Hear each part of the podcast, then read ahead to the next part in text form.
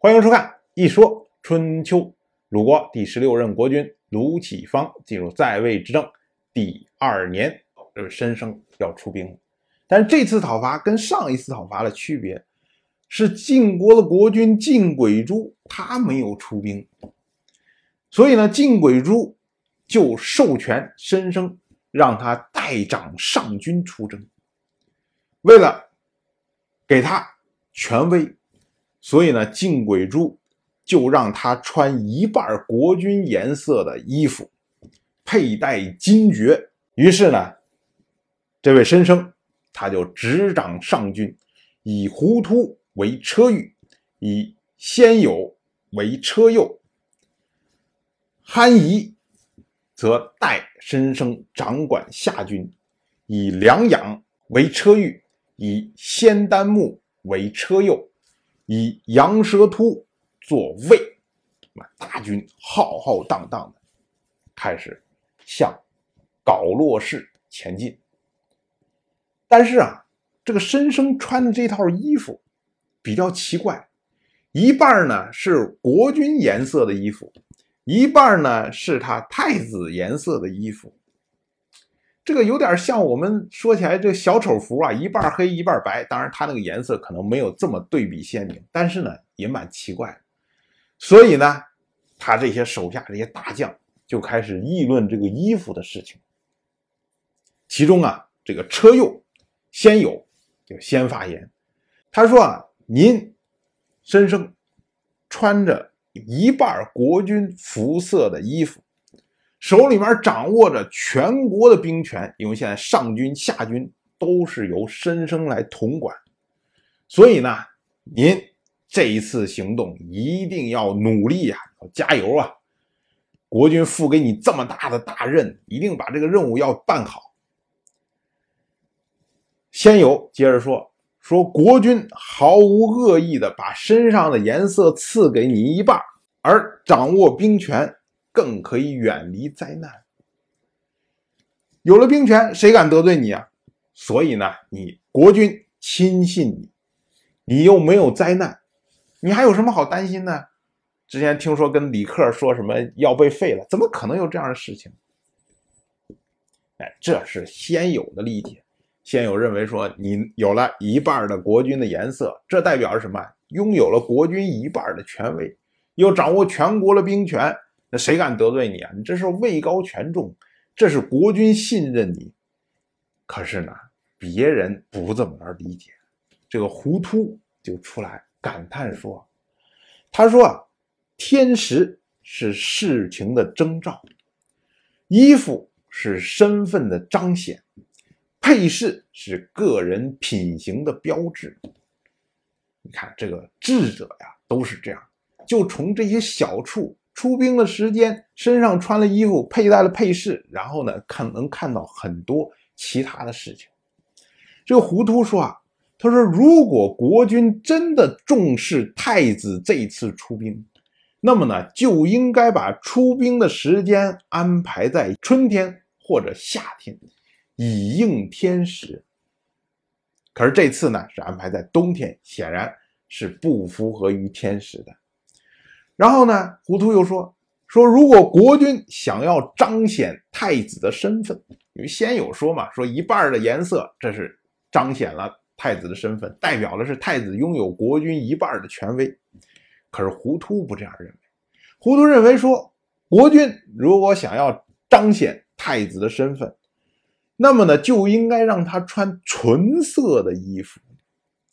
因为在当时啊，春秋时代，尤其是军服是以纯色为贵，只有分不到衣服的人才随便拿一些布，然后剪成这种杂色的衣服穿在身上。所以，申生看似说他有一半国君的颜色，但是别人看起来他穿的是杂色的衣服，也就是说他不是尊贵的人。这是糊涂的看法。糊涂接着又说。如果国君想要展示太子的德行，那么就应该让他佩戴合乎法度的饰品。胡图认为啊，让太子佩戴金爵，这个是有非常大的问题的，因为中国古代以玉为贵，因为玉比较温和。可是如今呢，让他戴这种金属制品，那么呢，这个刀兵的气象就非常的重。所以呢，胡图认为说，让申生带金爵这种事情，这个并没有彰显出来申生的德行。最后，胡图来总结他的看法，他说啊，你看这次出兵是冬季出兵，这是让征伐变得非常的棘手。因为天寒地冻啊，这个军队移动有大量的这个不可测的事情。然后呢，让太子穿上杂色的服装，这是在混乱他的身份。虽然他是统管上军下军，但是呢，一看他的衣服就觉得他不是什么贵人。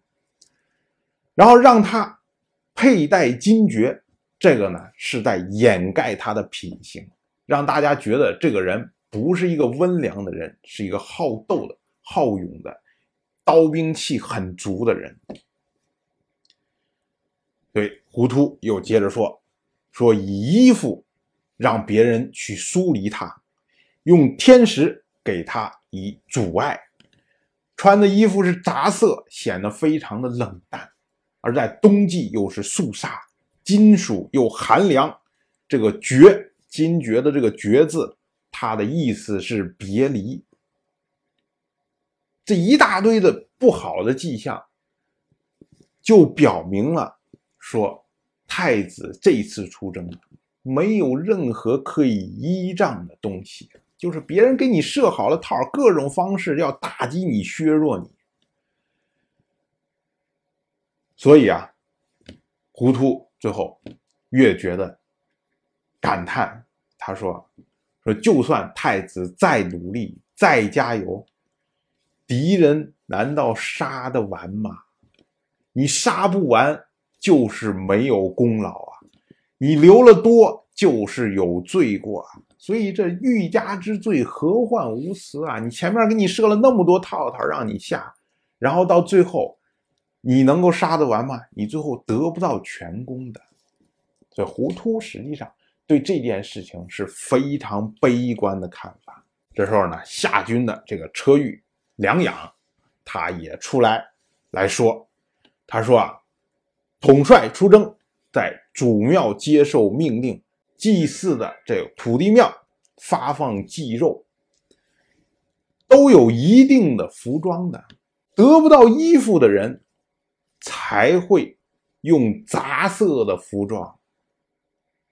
所以呢，由此看着这个太子的服装啊，国君到底是什么意思？我们一推想就可以知道了。恐怕就算战死，最后也会落下不孝之名啊。所以呢，梁养的意思就是说，你与其去战死，还不如逃跑。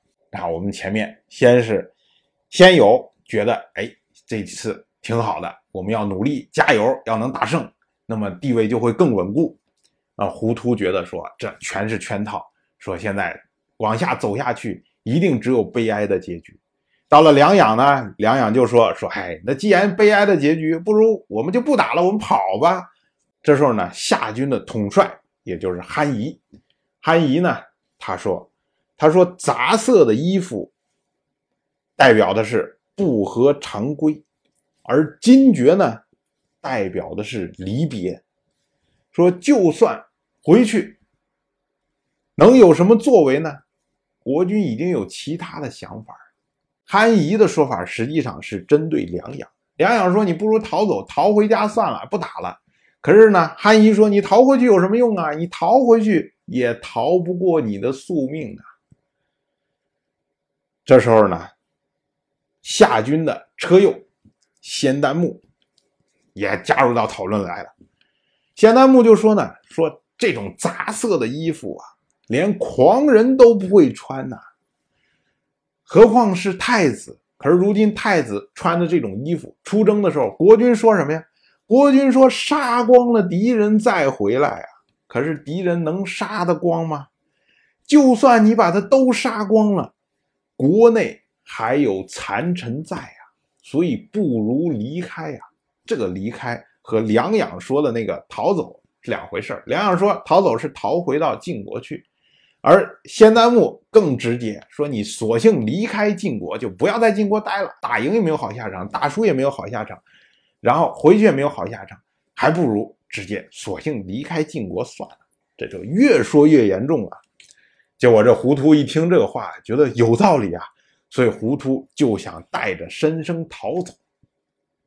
可是呢，这个夏军的这位魏，也就是杨蛇突，杨蛇突出来来说话，他说啊，说逃走是不可以的，说你违抗父命，这是不孝；放弃国事，这是不忠。意思呢，就是说，父亲命令你去攻打皋洛氏，你没打就跑了，这是不孝；然后你为了国家去攻打皋洛氏，你放弃了军队逃跑了，这不就是不忠吗？所以杨蛇突说啊，说虽然知道此行下去的话有非常多的凶险，但是呢，不忠不孝啊，这个恶名啊不能带啊。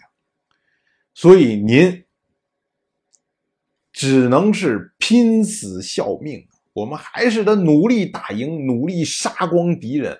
然后就算回去没什么好的结果，但是呢，至少你做到了你的本分。哎，这是杨蛇突的说法。当然了，我就这么一说，您就那么一听。谢谢收看。如果您对《一说春秋》这个节目感兴趣的话，请在微信中搜索公众号“一说春秋”，关注我。您不仅能得到《一说春秋》文字版的推送，还可以直接和我互动交流。我在那里等待您的真知灼见。